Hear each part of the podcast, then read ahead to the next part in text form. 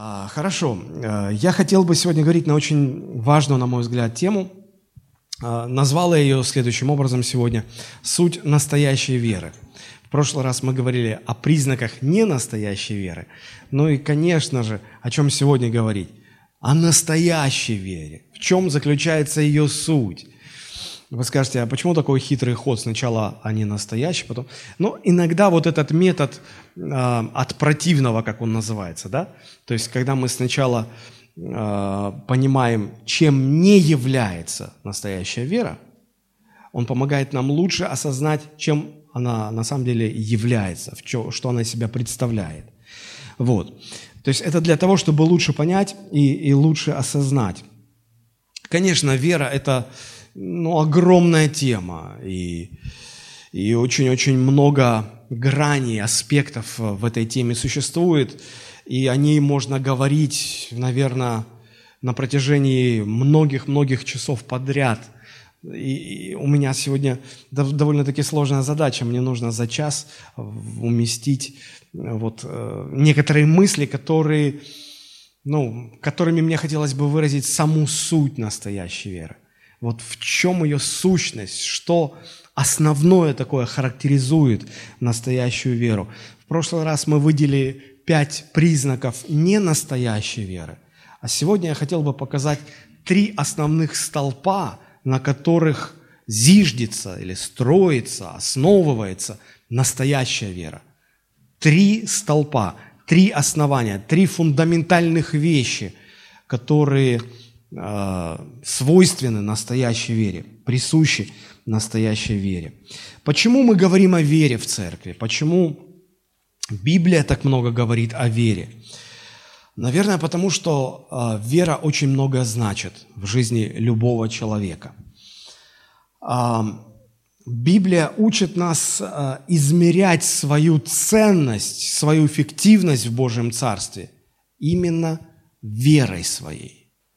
А, ну, согласитесь, все люди склонны так или иначе оценивать себя, так или иначе измерять свой успех, свою эффективность, свою ценность. Мы поэтому и спрашиваем а, у, у, а, друг у друга, ну, если это муж и жена, любишь ли ты меня? Да, люблю, уже сколько раз тебе говорил, люблю.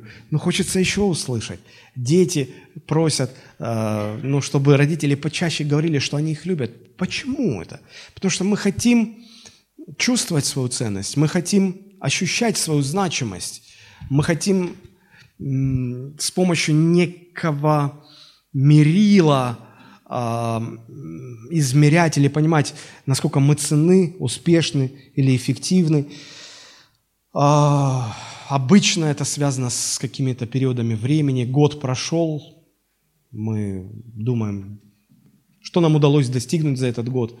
Вот фактически уже первый месяц нового наступившего года заканчивается, и в голове возникает вопрос, а что удалось, кроме того, чтобы адаптироваться после новогодних праздников, и так далее, и так далее, и так далее. И, а, конечно же, люди по-разному измеряют себя, люди придерживаются различных стандартов, используют различные системы измерения – а вот э, каковы стандарты Божьего Слова, как Божье Слово призывает нас измерять свою ценность, свою эффективность, свой успех в Божьем Царстве. Вот это важно, по крайней мере для нас, для верующих, правда же? И я вижу, как Слово Божие э, совершенно точно, ясно, однозначно показывает, говорит и утверждает, что наша ценность перед Богом, наша эффективность в духовной жизни, она прямо пропорциональна мере нашей веры.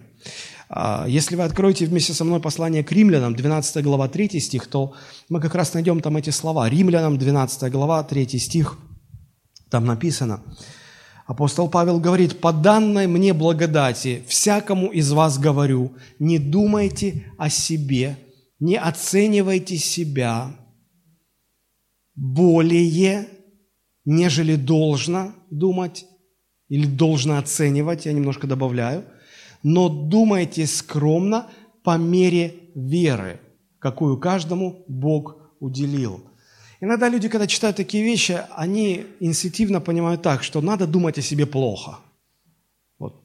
Надо быть скромнее, значит, и, и они сами бичуют себя.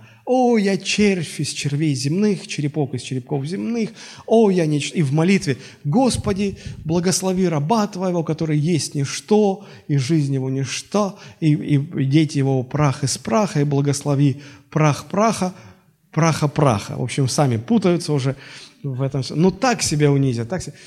Знаете, мне кажется, что настоящее смирение – это не думать о себе плохо, это думать о себе меньше – меньше. Я не думаю, что Богу доставляет удовольствие, если мы считаем себя там поганцем из поганцев последних. Потому что, ну, ну, давайте аналогию возьмем, когда наши дети приходят к нам, ой, мамочка, я такая гадина из гадин последних, я самая ничтожная, мне нужна новая кофточка, мама, купи новую кофточку э, самой поганенькой девочки на земле. Мы подумали, что что-то не так с девочкой, да, ну, это ненормально. Мы же говорим, ты у меня самая красивая, самая лучшая.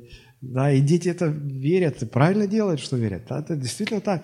Поэтому, когда к Богу мы приходим, не надо на себя наговаривать. Вот. И поэтому скромность и смирение – это не, не думать о себе плохо, а думать о себе меньше, чем нам хотелось бы, может быть, да? Думайте о себе скромно по мере веры, какую каждому уделил Бог. Итак, думайте о себе ну или, можно сказать, оценивайте себя. Как? По мере веры. Оценивайте себя как? Верой. Чем больше мера веры, тем больше моя ценность. То есть измеряйте себя верой, которую вам уделил Бог. Измеряйте себя тем, насколько развита, укоренена, подлинна ваша вера насколько она настоящая. Хотя здесь не может быть более настоящая, менее настоящая. Как, как нельзя быть чуть-чуть беременной, так и вера не может быть, ну, в основном настоящей, там по мелочам. Нет. Э, или знаете, как э, говорят, ну, этот судья более справедливый. Как вы себе это представляете? Справедливость – это такая категория, э, или да, или нет.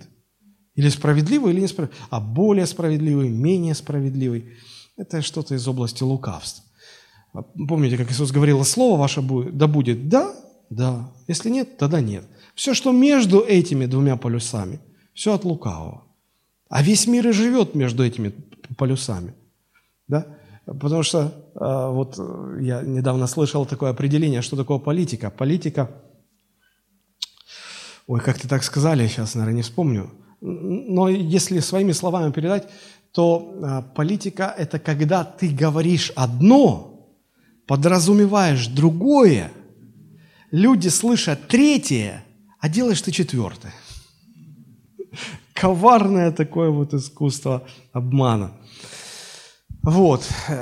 И о чем я вообще-то тут говорю? О том, чтобы измерять себя – верой, насколько она подлинная, искренняя, настоящая, сильная. Потому что вера – это инструмент э, нашей связи с Богом, построения взаимоотношений с Богом. А, и получается, что а, Бог каждому уделил свою меру веры, и мера веры у всех разная, значит и ценность у всех разная перед Богом. Знаете, нас иногда это ну, пугает или удивляет. А, нас, э, кого я имею в виду? Ну вот я выросший еще в Советском Союзе, да, где э, были очень развиты идеи а, равенства и братства, нас учили, что мы все равны, мы все равны, и перед Богом мы все равны. Вот, и когда я начал читать Библию, я видел, что у Бога равенства нет. Мы не равны, в общем-то. И это хорошо, это нормально. Вот. И, знаете, действительно, а, мы и перед Богом, хотя мы все Его дети, но мы не все равны. Я вспоминаю, а, когда я читал книгу Даниила, то я обращал там внимание на на то, как Господь обращается к Даниилу несколько раз, там, по-моему, три или даже больше случаев, когда Бог, обращаясь к Даниилу, называет его муж желаний. Не очень понятно в русском переводе, но когда смотришь другие переводы, э, еврейский оригинальный текст, то там э, такая фраза. Бог обращается к Даниилу, говорит, Даниил наиболее высоко оцененный Богом. То есть Бог а, ценил его выше других своих служителей, своих детей. А, почему? Вероятно, потому что мы говорим как? Мы говорим, что ну, у Данила были глубокие личные взаимоотношения с Богом. А как строятся, чем строятся отношения, взаимоотношения с Богом? Верой. Вот как раз таки вера, она и определяет нашу ценность, нашу эффективность, нашу значимость. И чем глубже вера, чем сильнее вера, тем больше наша значимость. Почему мы говорим так много о вере? Потому что она важна.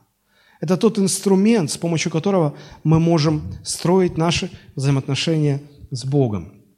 И это касается не только верующих людей. Все люди во что-то верят, даже атеисты во что-то верят. И любая вера, она всегда характеризуется двумя вещами. Первое – это объект нашей веры, то есть во что мы верим, кому мы верим – насколько достоверно то, во что мы верим, насколько можно доверять тому, во что мы верим. И вторая категория – это, наверное, насыщенность веры. Как бы это сказать? Ну вот смотрите, человек может иметь веру, во что-то верить, это хорошо, у него есть объект веры, он верит. А вот насколько жизнь его пропитана этой верой, насыщена этой верой.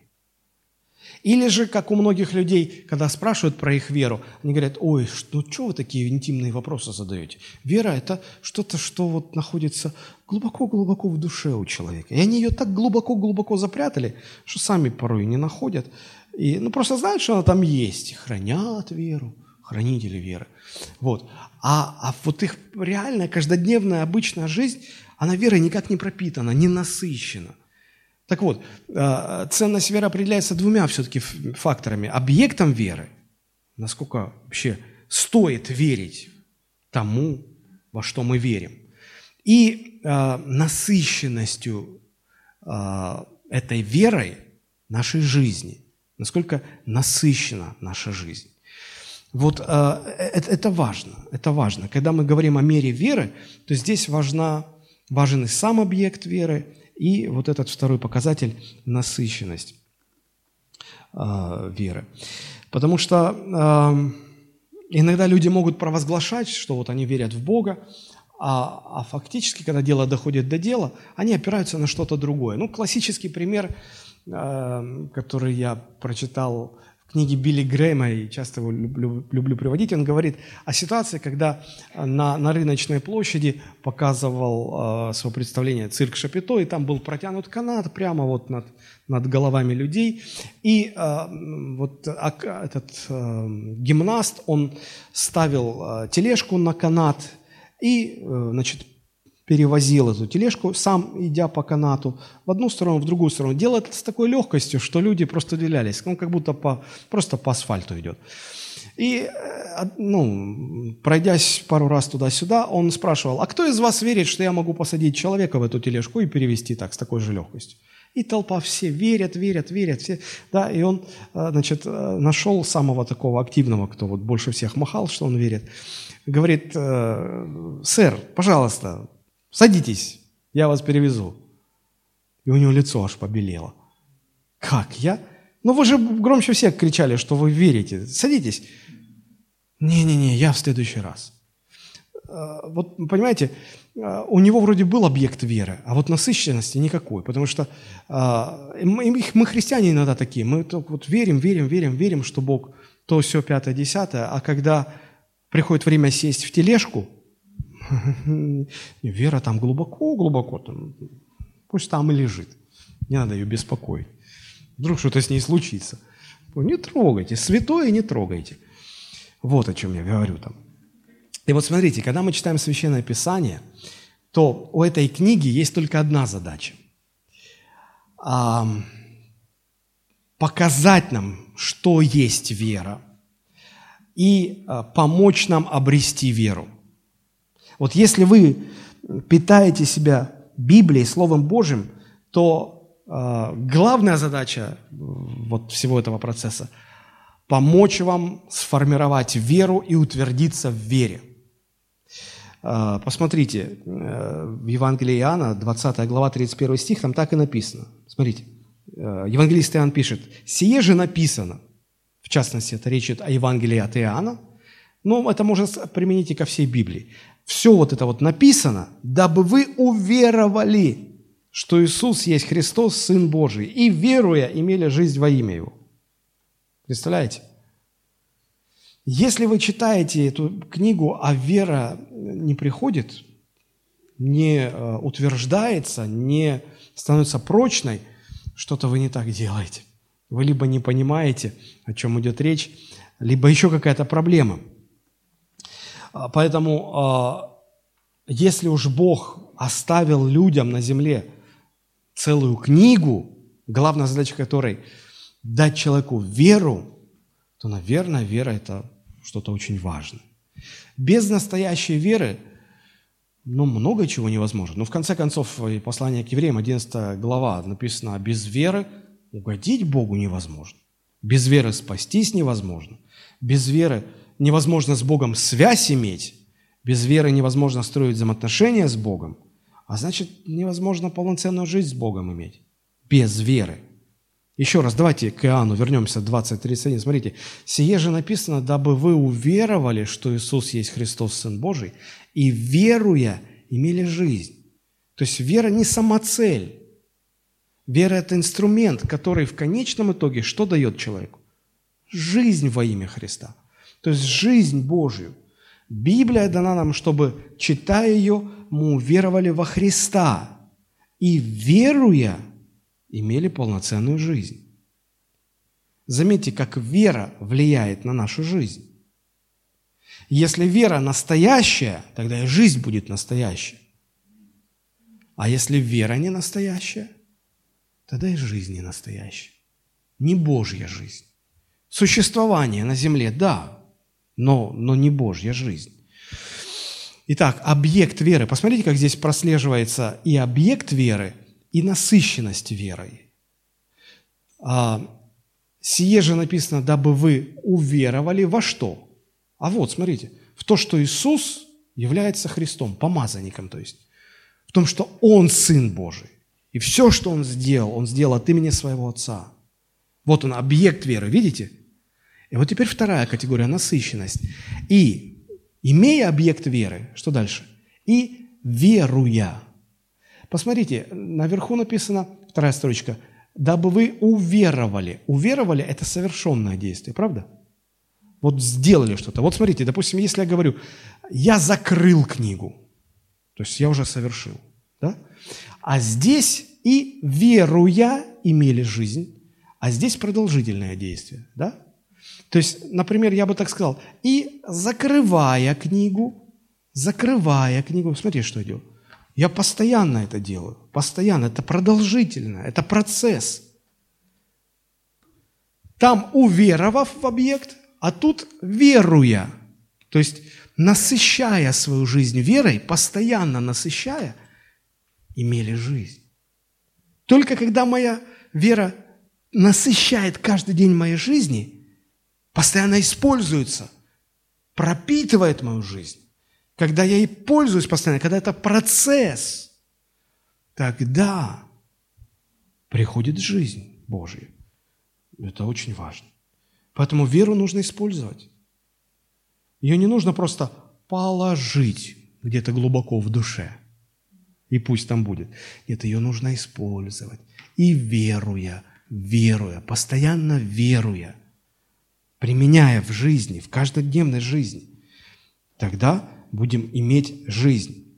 Библия очень ясно э, говорит о Христе, кто Он, что Он. Приведено множество доказательств, свидетельств вот как об объекте веры, о Христе, Библия дает исчерпывающие знания.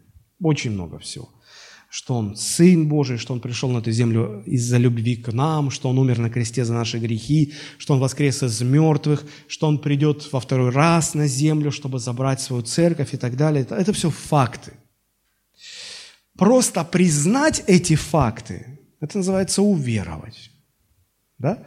Но, но этого недостаточно, чтобы иметь жизнь. Потому что для того, чтобы иметь жизнь, нужно не просто эти факты признать нужно, поверив в эти факты, начать строить свои личные взаимоотношения со Христом. И вот если они построены, а их строить можно только когда жизнь пропитывается верой постоянно, когда мы постоянно применяем веру. Вот только тогда приходит жизнь. Вот почему есть, э, бывают христиане, которые спрашивают, ты верующий? Да, верующий а жизни в них не видно. Почему? Потому что они просто признали факты, но они не живут этой верой. И они не имеют, соответственно, этой жизни. Вот, вот это вот а, плохо, вот это нехорошо. На самом деле, если а, верить Библии, тому, какую огромную роль играет вера в нашей жизни, то можно сказать, что самый важный вопрос в вашей жизни – это именно вопрос вашей веры – как он именно звучит? Нас, ну, какая у вас вера? Настоящая ли у вас вера? Вы можете подумать, да нет, нет, нет. Наверное, самый важный вопрос в моей жизни в другом все-таки. Ну, может быть, у кого-то, кому-то поставлен там смертельный диагноз. И вы говорите, вот главный вопрос в моей жизни. Вот исцелит ли Бог меня или нет? Вот самый важный вопрос в моей жизни. Если у вас финансовые трудности – вы думаете, вот самый важный вопрос в моей жизни. Поможет ли Бог мне? Или другой, или что-то связано с другими нашими нуждами. Но на самом деле самый важный вопрос нашей жизни – это вопрос нашей веры. Потому что от нее зависит все остальное в жизни. Поэтому Писание так много говорит о вере и о личной вере во Христа. Мы сегодня будем рассматривать конец, э, отрывок из э, 6 главы Евангелия от Иоанна в самом конце – если посмотреть на эту шестую главу в целом, то начинается она с того, что Христос сотворил чудо насыщения пяти тысяч человек хлебами и рыбками. Помните? Вот. И когда люди так, ну, простите за такое слово, на халяву покушали, то на следующее утро у них возник гениальный вопрос. А почему бы и сегодня так не провести день? И они стали искать Христа. Может, и сегодня накормит. А чего? Давайте попробуем. Попытка не пытка, как говорил товарищ Берия. Вот. И они стали искать Христа. И они нашли, в конце концов. И говорят, Иисус, Иисус, Иисус, мы пришли еще послушать Тебя. Иисус говорит, ну, это вы Петру скажите, Иоанну.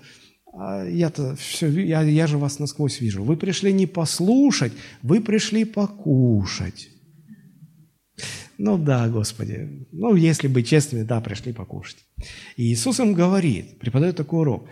Вот так же, как вы заботитесь о, о том, чтобы у вас была пища физическая, обычная, говорит, вот с не меньшей э, силой, с не меньшим усердием надо заботиться о том, чтобы у вас была пища духовная, пища, которая даст вам жизнь вечную. Поняли? Ну, хорошо, хорошо бы начать с хлебушка и с рыбки. Иисус говорит, нет, я хлеб, сошедший с неба. И он разворачивает эту мысль, разворачивает. И заканчивается эта шестая глава, очень интересно, она заканчивается рассказом о том, что вот такая проповедь э, под названием «Ешьте плоть мою и пейте кровь мою». Помните? Вот. Это с 53, глав... с 53 стиха буквально начинается в 6 главе. Иисус же сказал им, «Истина, истина, говорю вам, если не будете есть плоти Сына Человеческого и пить крови Его, то не будете иметь в себе жизни». Интересно как. «Едущий мою плоть и пьющий мою кровь имеет жизнь вечную, и я воскрешу его в последний день, ибо плоть моя истина есть пища, и кровь моя истина есть питье». Мы в прошлом году э, разбирали подробно, что это значит. Вот. Но надо сразу признать, что тема непростая. И Христос намеренно выбирает такой формат. Э, на сложную тему говорит, и говорит очень сложным языком. И здесь вот интересна э, реакция людей – вот на эти слова Христа. Вот об этой реакции мне хотелось бы немножко поговорить, потому что, изучая эту реакцию, мы увидим три основных столпа настоящей веры. А, когда э, Христос вот говорит эти слова, он как бы, а, люди спрашивают, ну, ну объясни, что это значит. А Иисус ничего не объясняет. Он наоборот повторяет снова, вот, есть плоть, пить кровь. И людей это напрягает. И вот здесь мы видим некую точку максимального напряжения, момент истины, когда вроде бы э, в людях но начинает проявляться то, что внутри в них и было-то с самого начала. Ну, давайте посмотрим на их реакцию. А, вот наше базовое такое местописание, основное, к которому мы будем возвращаться все время во время проповеди, это Иоанн 6 глава с 60 по 71 стихи. Вот эти 11 стихов, с 60 по 71. Я прочитаю. «Многие из учеников его, слыша то, говорили, какие странные слова, кто может это слушать? Но Иисус, зная в себе, что ученики его ропщут на то, сказал им, это ли соблазняет вас?» Что ж, если увидите Сына Человеческого, восходящего туда, где был прежде? Дух животворит, плоть не пользует немало. Слова, которые говорю я вам, суть дух и жизнь. Но есть из вас некоторые неверующие, ибо Иисус от начала знал, кто суть неверующий и кто предаст его. Посмотрите, ведь они все считали себя верующими там. Они ходили за Иисусом, считали себя учениками – а Иисус знал, что некоторые из них неверующие, а они сами про себя этого не знали. Также в церкви сегодня все, кто приходит, они все считают себя верующими. А Христос знает, что среди этой группы людей, которая называется церковью, все-таки есть еще те, кто неверующие. А что значит неверующие? Они все заявляют, что не верят. Это значит, что у них настоящей веры нет. У них вера не настоящая. И вот вообще Писание очень много уделяет внимания подделкам, вопросам не настоящей веры. Когда, помните, Иисус говорит, «А, к уверовавшим в Него иудеям сказал, если прибудете в Слове Моем, то вы истинно мои ученики. А если вы уверовали, но не пребываете в Слове, то вы не истинные ученики. Вот подлинно, не подлинно. Настоящая вера, не настоящая вера. Удивительно. Ну, дальше я прочитаю. «Но есть из вас некоторые неверующие, ибо Иисус от начала знал, кто суть неверующий и кто предаст его». И как вам кажется, для чего Иисус выбрал такой странный формат своей речи? А вот мы сейчас дальше поймем, как раз для того, чтобы и показать вот этим неверующим, которые себя думают, что они верующие, но настоящей веры в них нет, чтобы вот показать, что у вас нет настоящей веры, не заблуждайтесь. Очнитесь, стряхните пелену с глаз, постарайтесь увидеть все, как оно есть на самом деле, и уж, и уж дальше выбирайте, иметь вам истинную веру или нет. Вот для чего. И сказал, для того-то и говорил я вам, что никто не может прийти ко мне, если это не дано будет ему от Отца моего. С этого времени многие из учеников его отошли от него и уже не ходили с ним. Тогда Иисус сказал двенадцати, не хотите ли и вы отойти? Симон Петр, отвечая, отвечал ему, «Господи, к кому нам идти? Ты имеешь глаголы вечной жизни, и мы уверовали и познали, что Ты Христос, Сын Бога Живого». Иисус отвечал им, «Не двенадцать ли вас избрал я, но один из вас дьявол?» Это говорил он об Иуде Симонове Искариоте, ибо этот хотел предать его, будучи один из двенадцати. Итак, вот в этом э, отрывке с 60 по 71 стихи мы находим описание – трех основных столпов веры, которые представляют нам или раскрывают нам суть настоящей веры. Поговорим о них, о каждом подробно в отдельности. А, что это за столпы веры? А, ну, прежде всего, это сердцевина веры, что является сердцем или истоком настоящей веры. Второе – это то, на что опирается вера, настоящая вера. И третье – это то, чем движима настоящая вера, или что дает настоящая вера. Но по порядку все. Первое. Что является сердцевиной веры? Вот если бы, а, ну, знаете, как в любом вопросе, мы всегда говорим, ну, скажи главное, главное, вот суть в чем, да? Знаете, мужчины не любят, когда женщины говорят. Потому что женщины, когда начинают говорить, у них, а, ну, а, на полчаса воды и на одну минуту сути. И за мной тоже водится такой грешок, я иногда останавливаю, когда не могу справиться со своим нетерпением. говорю, а если опустить все детали в суть, вот что ты хочешь сказать? Подожди, дослушай, потом поймешь. Ну ладно. Вот. Так вот, в чем суть сердцевина, самое сердце-то веры? А самое сердце настоящей веры – это сокрушение перед Богом. Мы, на самом деле, не можем проследить э, от и до и до конца понять, как рождается вера, что такое настоящая вера. Многие очень исследуют этот вопрос. А, богословы изучают все места, связанные с верой, вычленяют различные грани, характеристики веры. Вот вера человеческая, вера Божья, вера бесовская, вера без дел, вера с делами.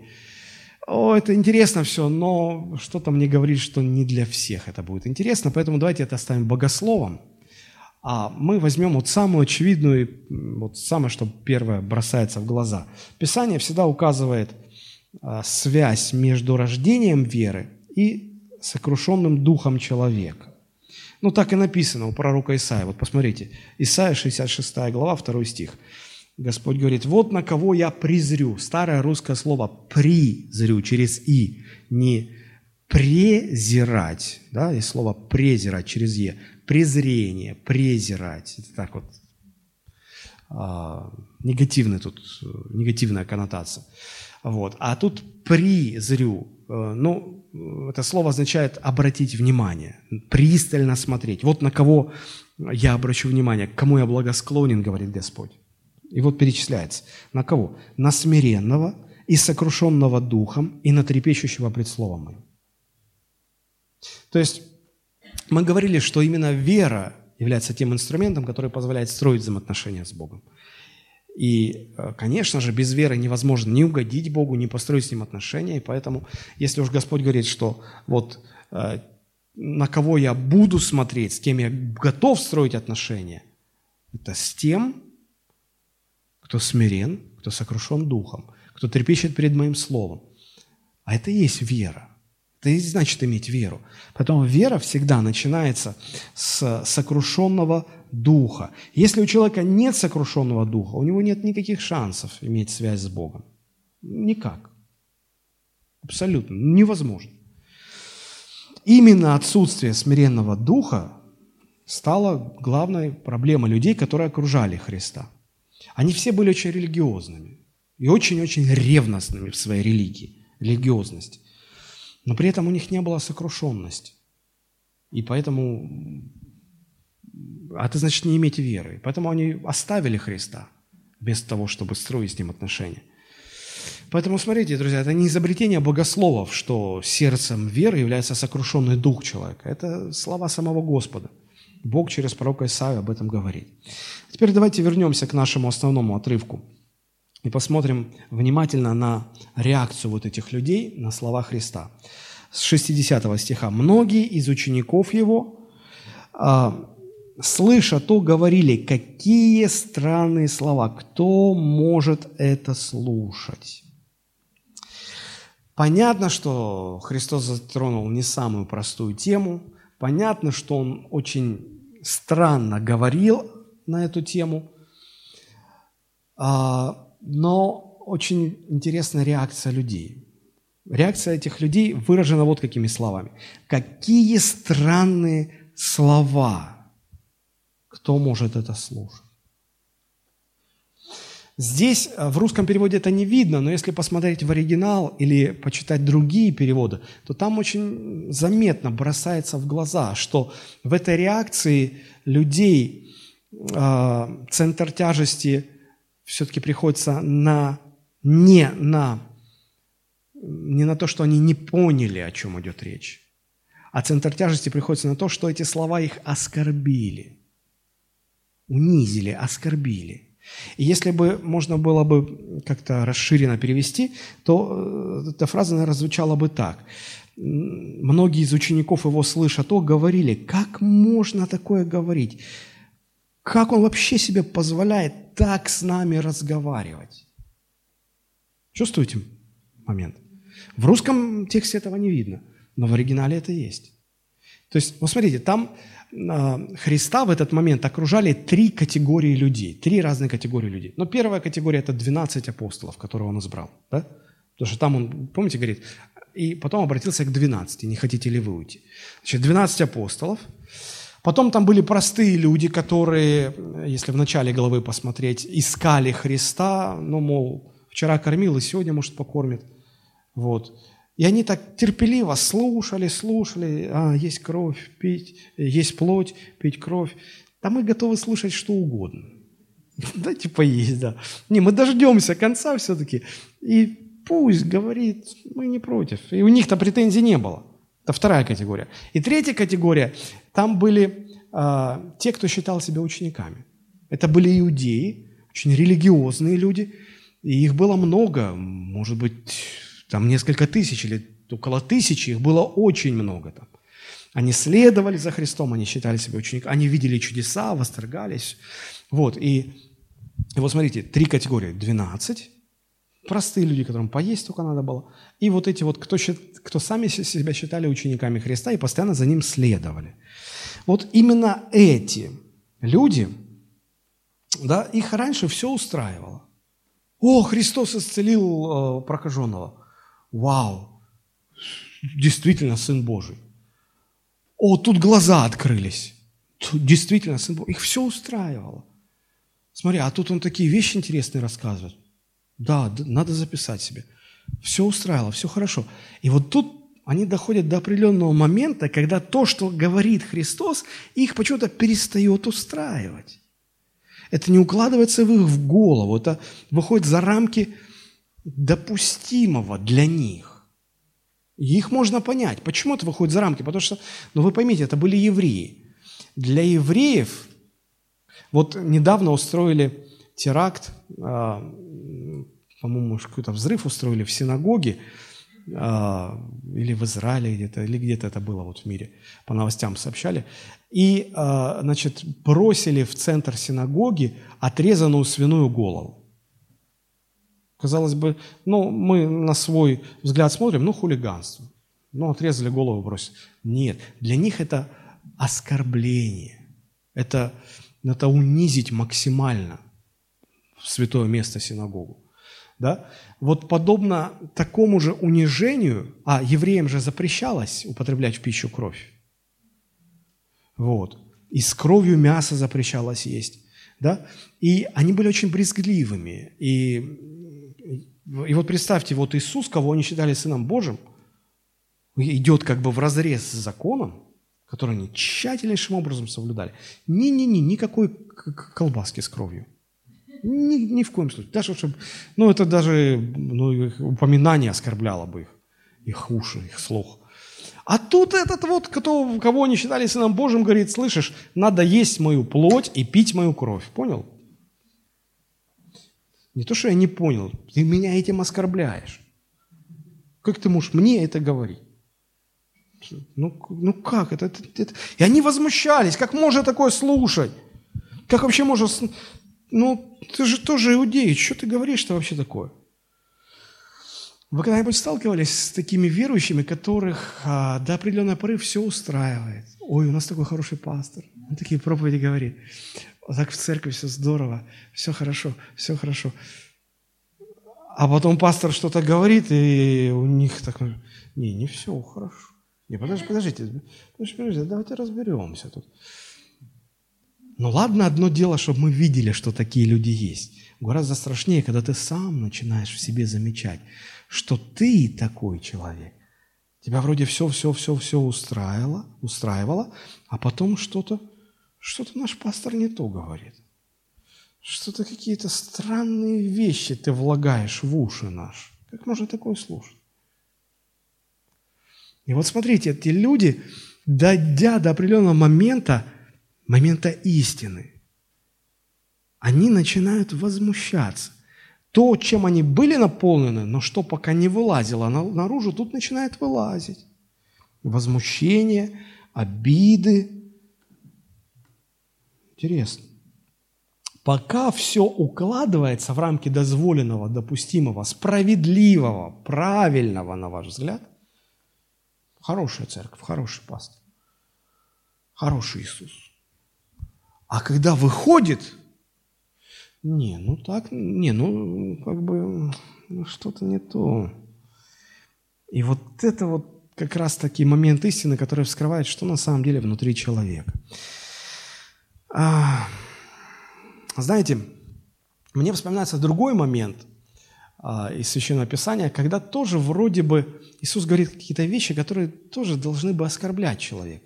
Потому что говоря вот эти слова, призывая есть плоть, пить кровь, а, Иисус оскорбляет. И, и вот эти вот иудеи, которые считали себя учениками, они так и реагируют. Ну, как ты можешь так нас оскорблять?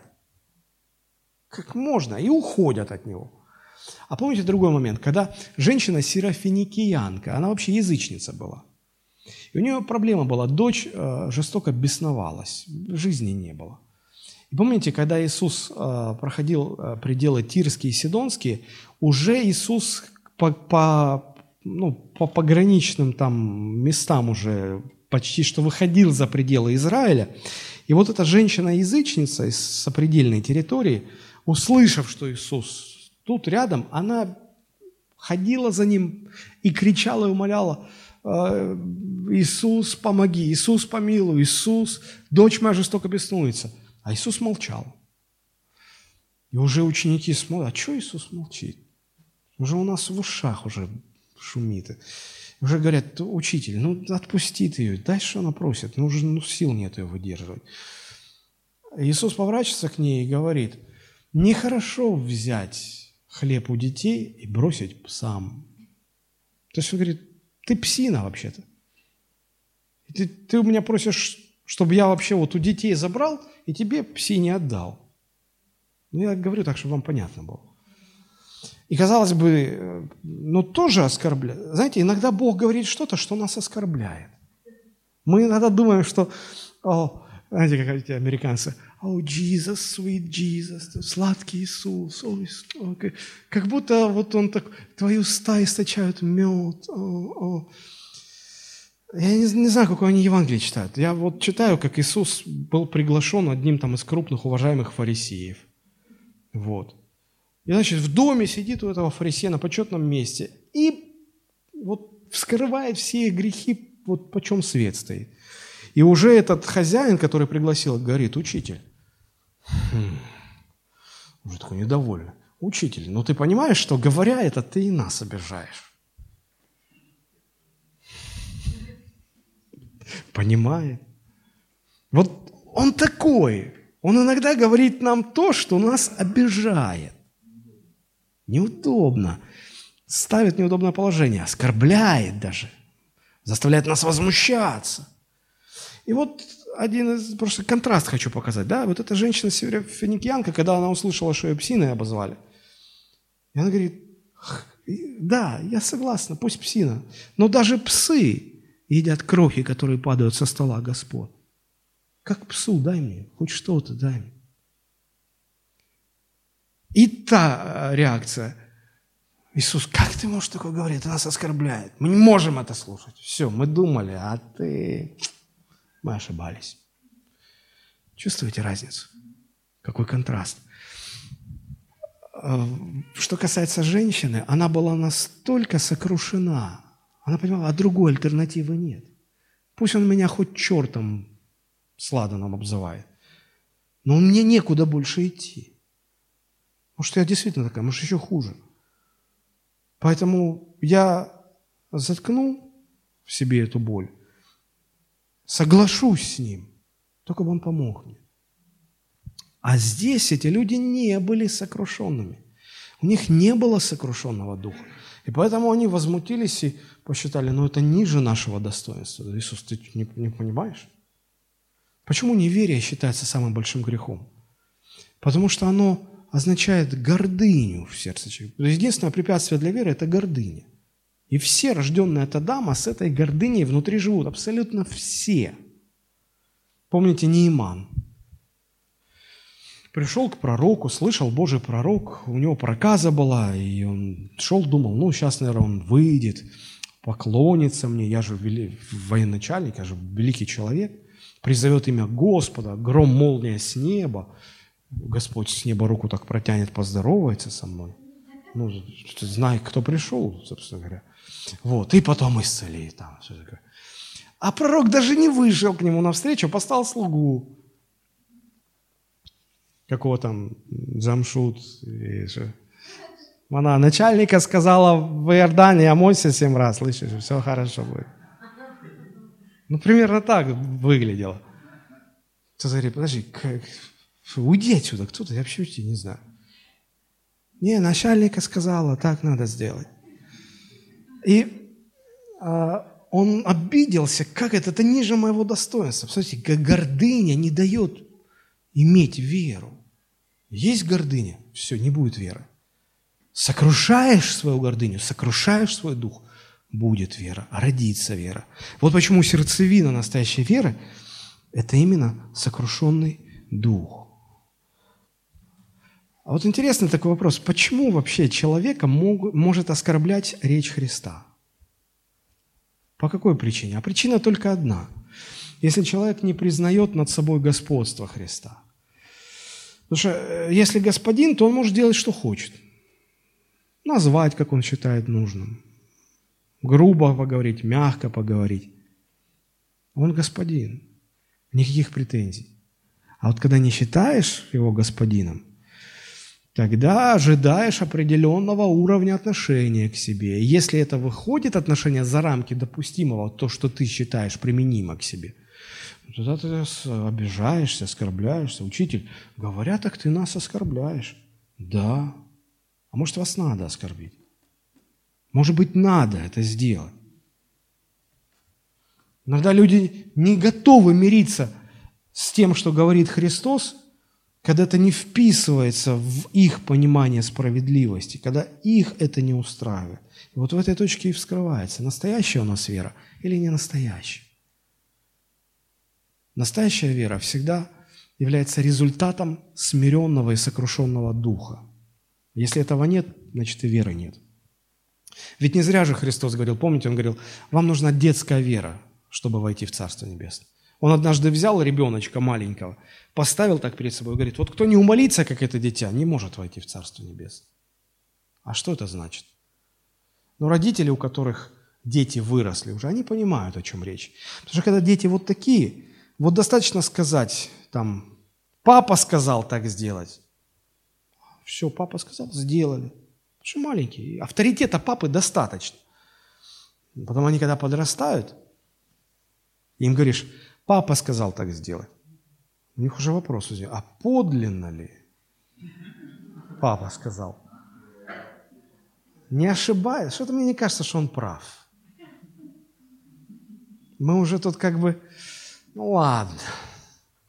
И потом, когда дети подростками становятся, вот 15, 18, 19 лет, там уже, когда говорят, папа сказал так сделать, а я не согласен с тем, что папа сказал, так и передайте ему.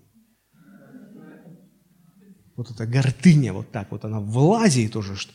Потому Иисус сказал, что вера нужна, чтобы войти в Царство Божие. А чтобы вера была, нужно вот как, как дитя быть сокрушенным, принимать все как есть. Вот это важно. Проблема-то человечества в целом в том, что люди, приходя к Богу, претендуют на то, что Бог должен им постоянно объяснять, что Он делает. И как Он делает. И, и делать, как люди хотят, чтобы Он делал. А если Бог не объясняет, то люди начинают нервничать. Но на самом деле это просто доказывает, что человек-то истинным Богом считает самого себя. А настоящий Бог должен уже как бы отчитываться. И вот пока Бог делает то, что нам нравится, то, что вписывается в наши рамки допустимого, приемлемого, мы как бы верующие. Все нормально. А когда, когда начинается что-то, что не укладывается у нас в голове, мы начинаем возмущаться и требуем отчета. Как-то Бог из-под нашего контроля уходит, и нам неуютно.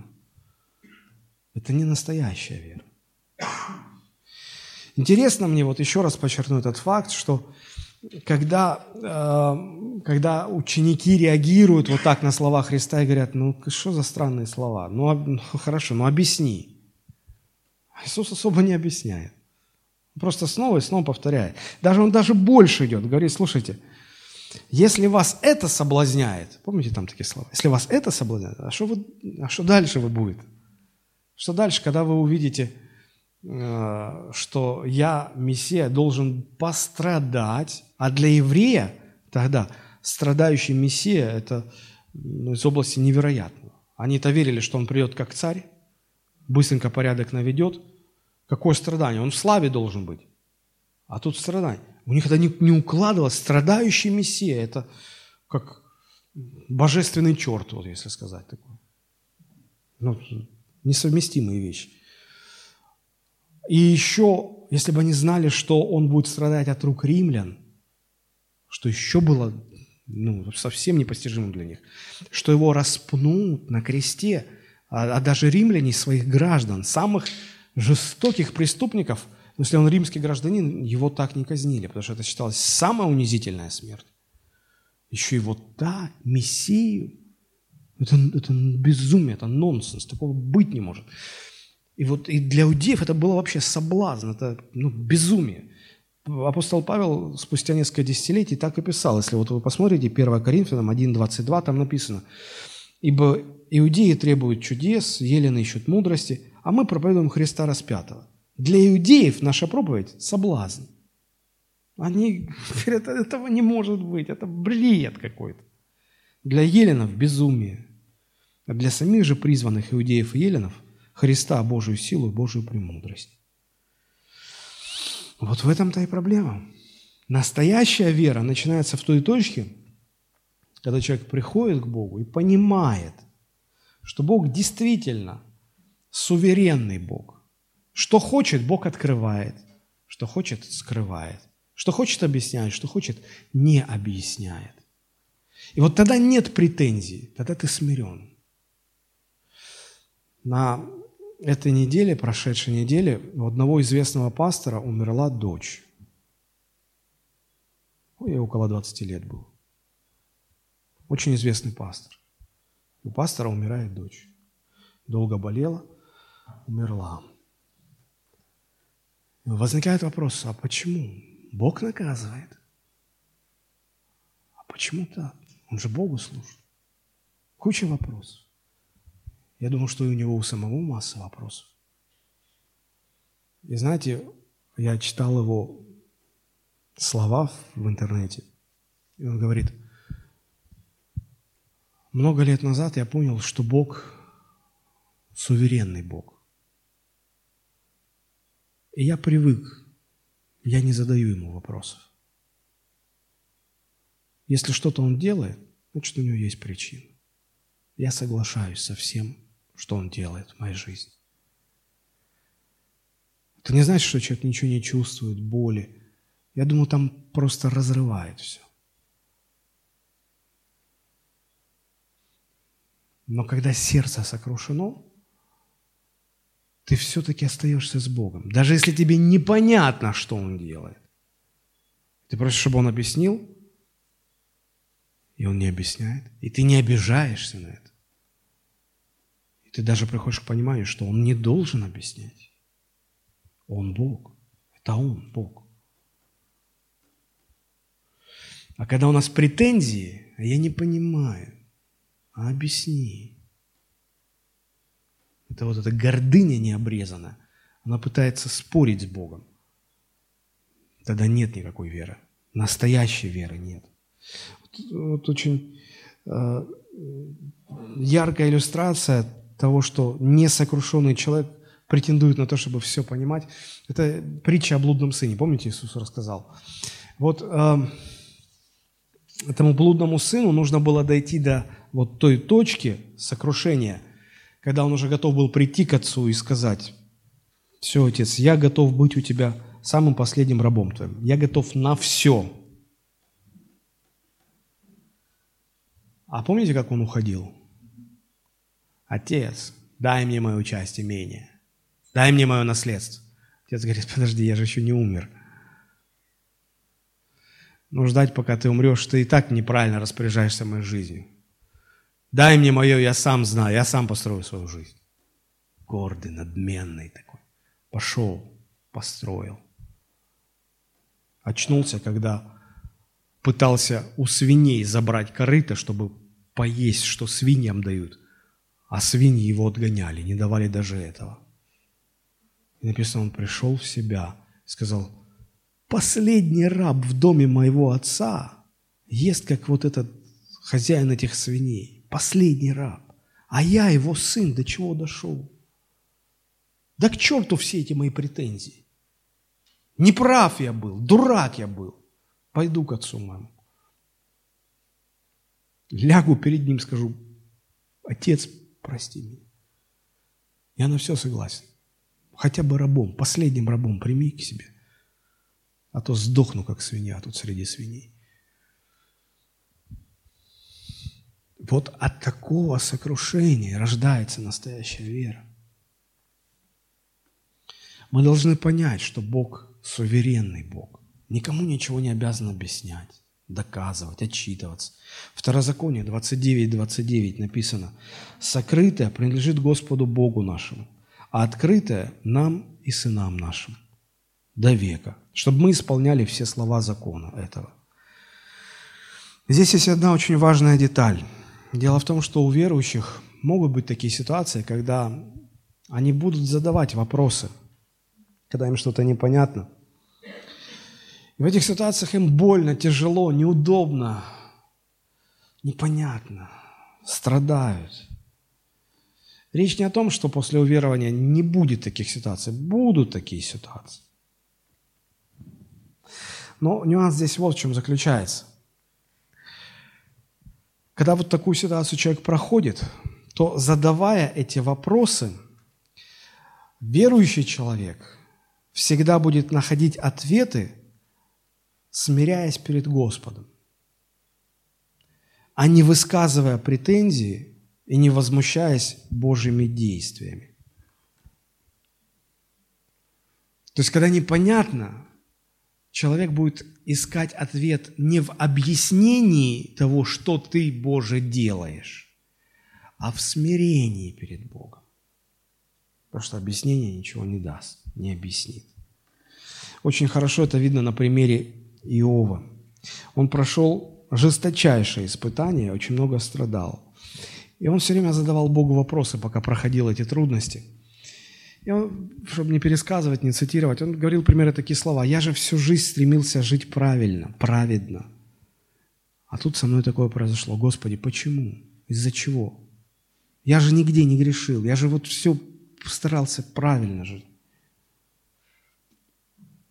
Заметьте, вот если вы читали книгу Иова, пока, Бог, пока Иов предъявляет Богу вот эти претензии, он ничего не понимает, он не находит ответов на эти вопросы. Абсолютно, ни единого ответа. И лишь когда в конце книги он смиряется, после встречи с Богом он смиряется, вот тогда он получает свои ответы. Поэтому я говорю, что праведник получает ответы на свои вопросы, не пытаясь у Бога вытащить объяснение, а смиряясь перед Богом. Иов, 42 глава, первые шесть стихов. «И отвечал Иов Господу и сказал, «Знаю, что ты все можешь, и что намерение твое не может быть остановлено. Кто сей, помрачающий провидение, ничего не разумея? Так я говорил о том, чего не разумел, о делах чудных для меня, которых я не знал. Выслушай, взывал я, я буду говорить, и что будут спрашивать у тебя, ты объясни мне. Я слышал о тебе слухом уха, теперь же мои глаза видят тебя». Поэтому я отрекаюсь и раскаиваюсь в прахе и пепле. Вот без такого сокрушения настоящей веры быть не может. А вы никогда не замечали, что Бог так и не объяснил Иову что с ним происходило-то на самом деле. Это мы читаем эту книгу, мы знаем, как вот читатели. Но ему Бог так и не объяснил, что это было испытание, что дьявол там приходил с желанием проверить этого человека. Бог не объяснил. Но от встречи с Богом приходит сокрушение и смирение, которое выводит нас на более глубокий уровень познания Богу, Бога и рождает в нас настоящую веру. Если вы проходите подобный период, вам не объяснения нужны, вам сокрушение нужно перед Богом. Не просите Бога что-то объяснять, смиритесь перед Богом. Вот эту мысль попытался проиллюстрировать известный режиссер современности, спорный очень режиссер Мартин Скорсезе. У него недавно вышел фильм, называется «Молчание». Никто не смотрел? Буквально несколько дней, как он вышел на экраны. Длинный фильм, почти три часа идет. Спорный фильм. Это, если хотите удовольствие получить, не ходите. Если хотите поразмышлять, он а, рассказывает о первых миссионерах, которые несли Евангелие в Японии. Это примерно 16-17 век, вот это время. И характерно то, что э, это католические были священники, и они с таким азартом хотели поехать в Японию. Вот они сейчас принесут Евангелие. И они слышали, как там до этого миссионеры, как там сотни верующих в Японии, они приезжают туда. С чем они сталкиваются? Люди вроде почтительные такие, вроде верят, а на самом деле верят в свое языческое. И как они не пытаются их изменить, вложить веру, у них ничего не получается. Поначалу они такие бодрые, полны энтузиазма, потом энтузиазм куда-то уходит, уходит. И они начинают уже, два парня там были молодых, два падры. И они такие уже претензии, Бог, а почему ты нас сюда привел? Тут говорит, слышишь, мы сами же хотели, мы сами же просились. А почему Бог себя, почему Он молчит? Он вообще есть там на небесах или нету его? Как так? И там заставляли христиан отрекаться от Христа, наступая на, на икону. И, ну, очень сложный такой тяжелый фильм именно для размышления. И вот, вот этот красной нитью эта мысль идет. И название такое «молчание». Почему Бог молчит? Как понять его молчание? Когда ты требуешь объяснения, объяснения не приходят. Объяснения не помогут. Тебе нужно смириться перед Богом. Люди познают Бога не через объяснение, но через веру, которая приходит от сокрушения перед Богом. Еще раз, люди познают Бога не через объяснения, а через веру, которая приходит от сокрушения перед Богом. А трудные обстоятельства показывают нашу сущность, кто мы есть. Вот почему Христос и говорил, среди вас некоторые неверующие есть, но вы даже не догадываетесь. А надо, чтобы вы уже немножечко поняли. Люди вот эти ученики, да, которые оставили Христа, пока не видели чудеса, пока им было интересно, они следовали. А потом все же оставили. Мы так наивно думаем, что людям, чтобы уверовать, нужны чудеса. Им нужно научно доказать, что Бог есть. И чудо какое-то показать. Все, они уверуют потом. Нет. Вера рождается не от увиденных чудес. Вера рождается от сокрушенного сердца. Вере препятствует не ум непросвещенный, а гордыня несломленная. Поэтому не научными знаниями нужно аргументировать, не чудеса показывать, а помочь человеку сокрушиться перед Богом. Вот тогда он будет по-настоящему верить. И насколько сильным будет ваше сокрушение, настолько сильной будет ваша вера. Вот что такое сердце, настоящая вера. Второй столб настоящей веры. Это точка опоры, на что опирается вера. А опирается вера на Божие Слово, на доверие Божьему Слову. А, посмотрите, после э, вот этих слов, где мы видим, что сердцем веры является сокрушение, дальше Христос говорит о том, на что опирается настоящая вера. Это 63 стих, Иоанн 6, 63. Написано, «Дух животворит, плоть не пользует немало. Слова, которые я говорю вам, суть дух и жизнь». Наверняка большинство христиан не очень понимают это место Писания. Прочитаю вам в современном переводе. «Только дух дарует жизнь. Человек тут бессилен. В словах, которые я говорю вам, дух жизни». Как это понять? Давайте так порассуждаем. У человека в жизни может быть вообще только две точки опоры. Человеческие возможности, способности, силы, таланты. Вот человеческое все, что здесь названо словом «плоть». И вторая точка опоры – это Бог, Божий Дух. Человек так или иначе опирается либо на одно, либо на другое в своей жизни. Вот Господь говорит, что когда человек опирается на плоть, на человеческие возможности, силы, таланты, творчество, связи, деньги, ресурсы, человеческие рычаги. Говорит, вот, вот это не приносит никакой пользы. Это не дает жизнь. Это не определяет твою жизнь. Но если ты в своей жизни опираешься на Бога, на Божий Дух, вот это принесет жизнь. Возникает закон вопрос, а что значит опираться на Божий Дух? И вот он ответ. Что значит опираться на Божий Дух? Вот слова, которые я говорю вам, суть Духу жизни. Доверяй Божьему Слову, опирайся на Божие Слово, строй свою жизнь на Божьем Слове. И тогда точкой твоей опоры будет Дух, а не плоть. Поэтому настоящая вера всегда опирается на доверие Божьему Слову. С момента своего грехопадения люди привыкли опираться на все человеческое. У меня есть деньги, у меня есть связи, у меня есть... А сегодня опираться на плоть еще легче, потому что за годы накоплен огромный багаж, багаж знаний, опыта, силы, технологий – Врачи помогут, за граница нам поможет, политики договорятся. Иисус говорит, все это шаткое основание. Опираться на это все, что опираться на надломленную трость. Упадешь.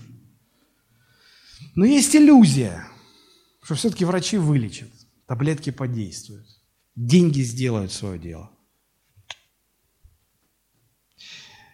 И вот эта иллюзия только усиливает веру в себя – на которую нельзя полагаться. Эти евреи, которые решили отойти от Иисуса, они тоже полагались на, на человеческое. Они опирались на, первое, на то, что они вообще род избранный. Они евреи, они Богом избранный народ. Точка, все. Мы лучшие. Чего только стоит молитва правоверного еврея. Они все так молились, мужчины. Они говорили, ну это исторический факт. Они говорили, Господи, благодарю Тебя за то, что Ты сотворил меня не язычником и не женщиной. Они опирались на это. И, и во-вторых, они опирались на свою праведность, религиозность. Они до мельчайших деталей соблюдали все тонкости закона. Они все делали правильно, они на это опирались.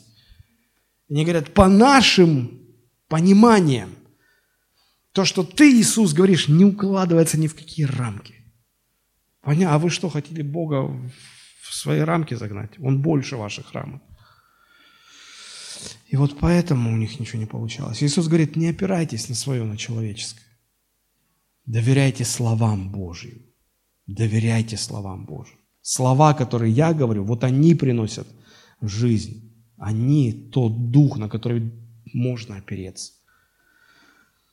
Иногда люди разочаровываются в материальном человеческом и начинают опираться на нематериальное, но тоже человеческое. Мистика, Блаватская, Рерихи, это все.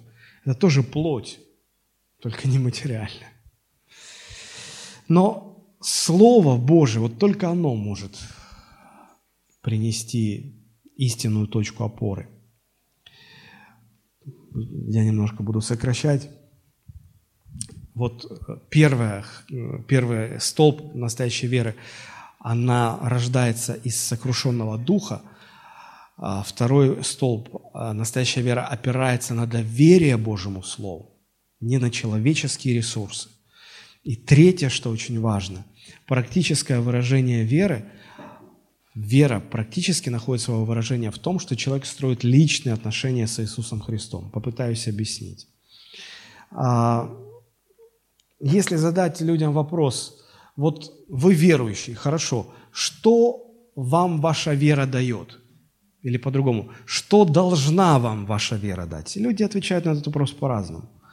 Некоторые считают, что моя вера должна обустроить мою жизнь. И в начале 90-х все проповедники так говорили.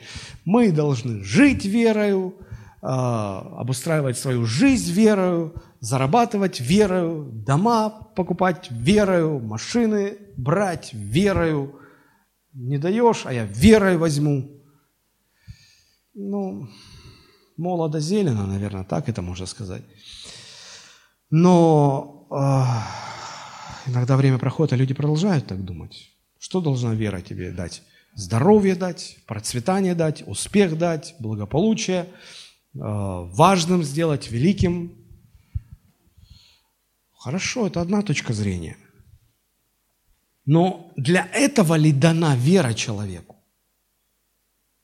Или, может быть, немного для другого. Вот люди, которые были вокруг Христа, они тоже имели свое представление, что должна им дать вера. А, потому что вера одних людей заставляла их до мельчайших подробностей соблюдать закон, и на этом они основывали свою праведность.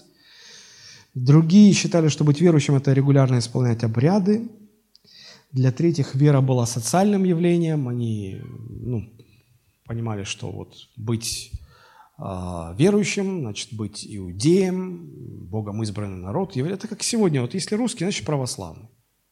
У меня дочка младшая рассказывает, говорит, в классе э, ну, разговорилась э, со своей подружкой, и там что-то, то ли кошка перешла дорогу, то ли еще что-то.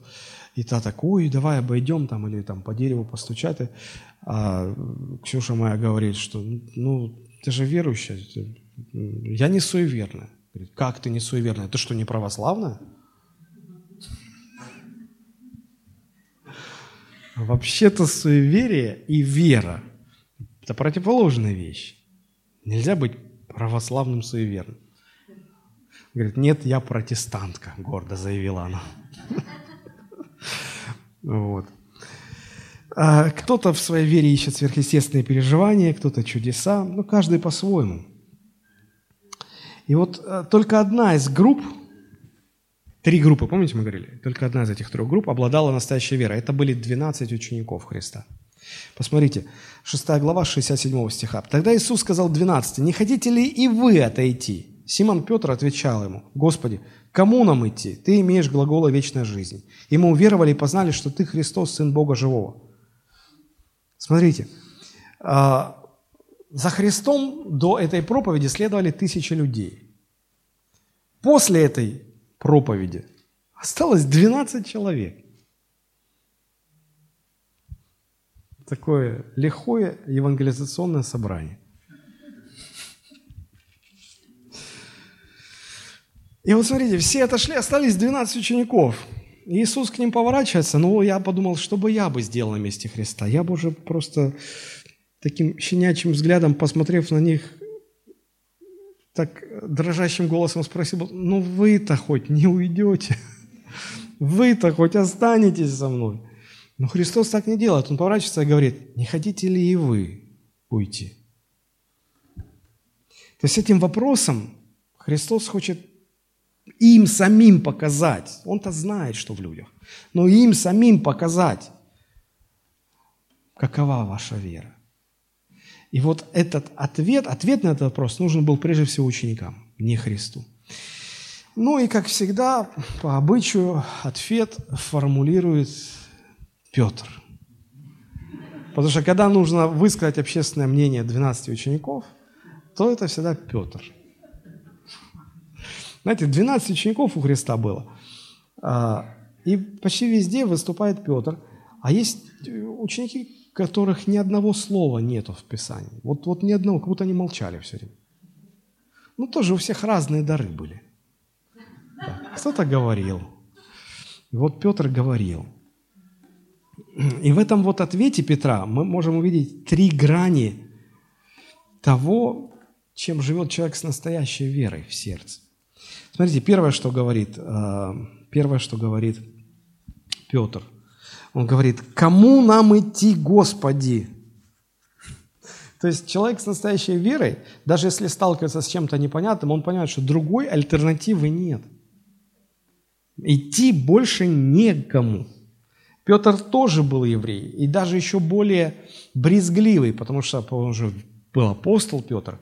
И вот э, когда Господь собрался его послать к язычникам, ему нужно было видение показать. Помните, три раза опускалось такое полотно, э, значит, выносной стол японского сушибара, где там суши, роллы, кальмары, там шмальмары, осьминоги, всякое такое.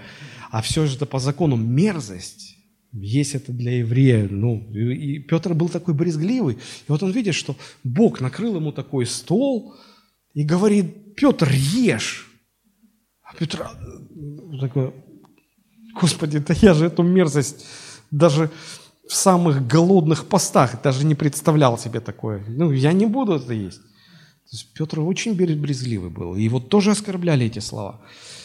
Он тоже был евреем, когда звучало это «есть плоть, пить кровь», для него это омерзительно было. Тоже не укладывалось в его голову. Но Христу он говорит, а, я, я тоже ничего не понимаю, тоже как-то мне на душе. Но куда мне идти? Куда? Никто, кроме Христа, больше не дает настоящую жизнь. Когда мы говорим, что христианство – это единственная религия, ну, или единственная правильная вера, э, люди как-то обижаются, говорят, ну почему-то вы такие исключительные. Я всегда говорю, что мы-то не против других религий. Вполне может быть, что некоторые религии даже лучше, чем христианская религия. Дело в том, что мы не проповедуем христианскую религию. Мы говорим, что другого источника откуда течет вечная жизнь, просто нет. Мы говорим о личности Иисуса Христа, в личных вза взаимоотношениях с которым человек может иметь эту вечную жизнь. Ну, другого, может быть, мусуль, может быть, ислам лучше, я не знаю. Может быть, буддизм лучше. Знаете, я сейчас с чем сравниваю? Вот я представляю, представьте такую картину, да? Стена, и э, из стены э, торчат там семь смесителей – один золотой какой-то, другой там платиновый с бриллиантовой инхрустацией. Третий еще какой-то слоновая кость, и такие раковины. Вот один другого лучше. И, и просто обычный там наш за 150 рублей. Да? Но вот если вода течет только из этого простого за 150 рублей, а из тех не течет, вот вы к какому подойдете?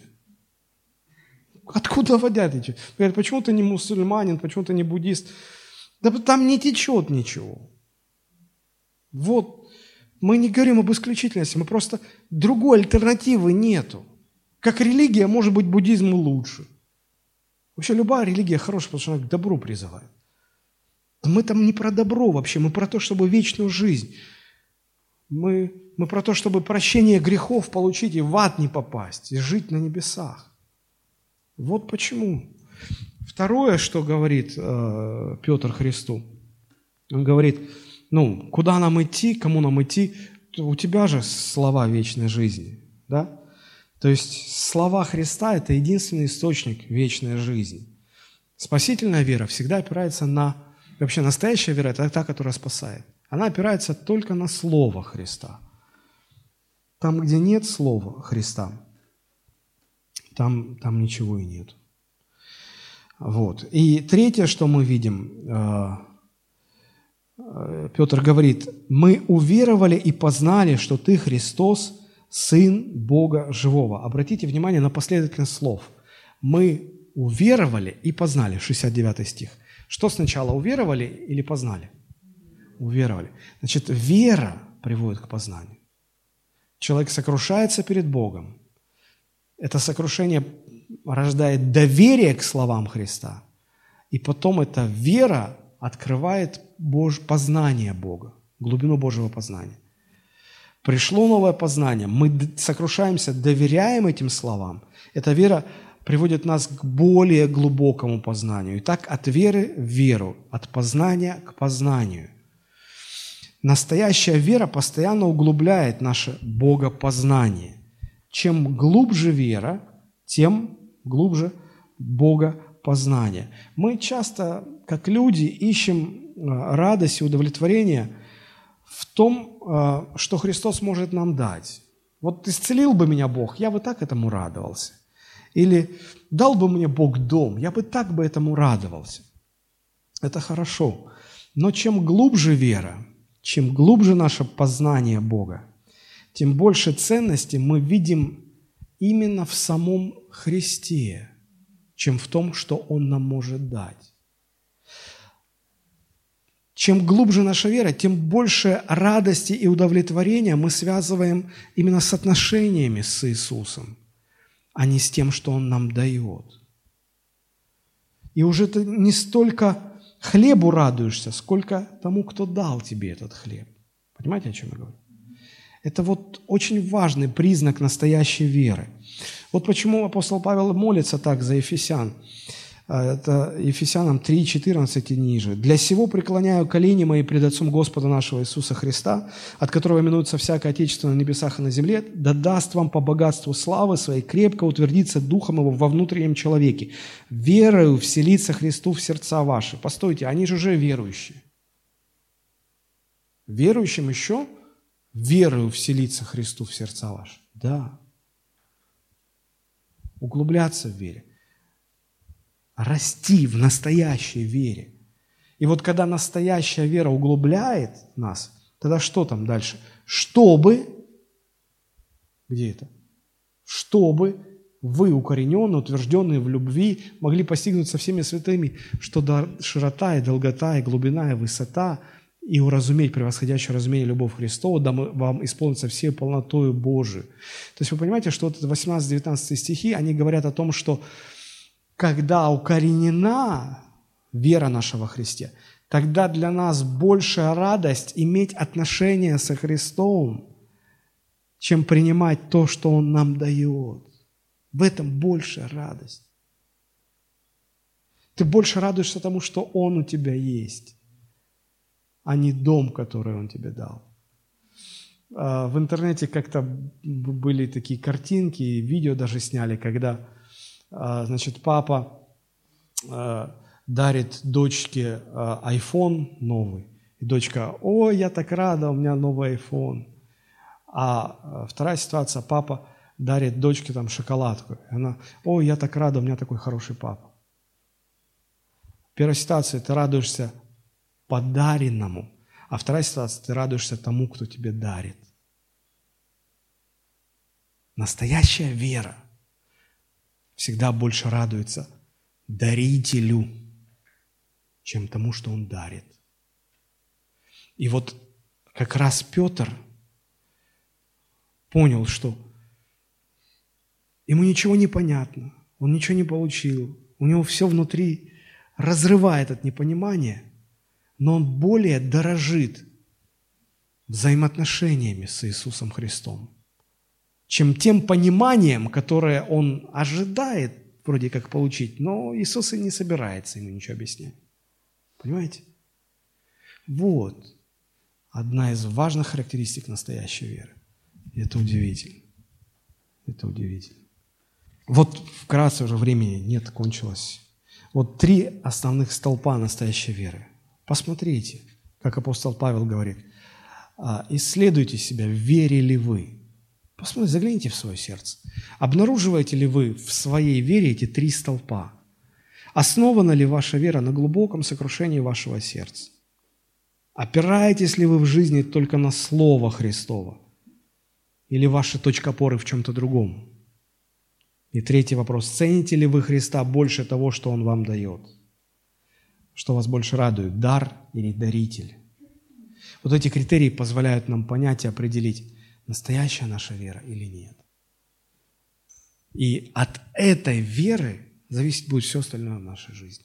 Я думаю, что есть над чем поразмышлять, подумать. А, в общем, пища для размышлений на эту неделю есть, слава Богу. И я вам все-таки рекомендую посмотреть фильм а, Мартина Скорсезе «Молчание». Но сразу поймите, он, он не для развлечения, он думать, чтобы поразмышлять. Давайте склоним нашу голову и помолимся. Господь, благодарим Тебя.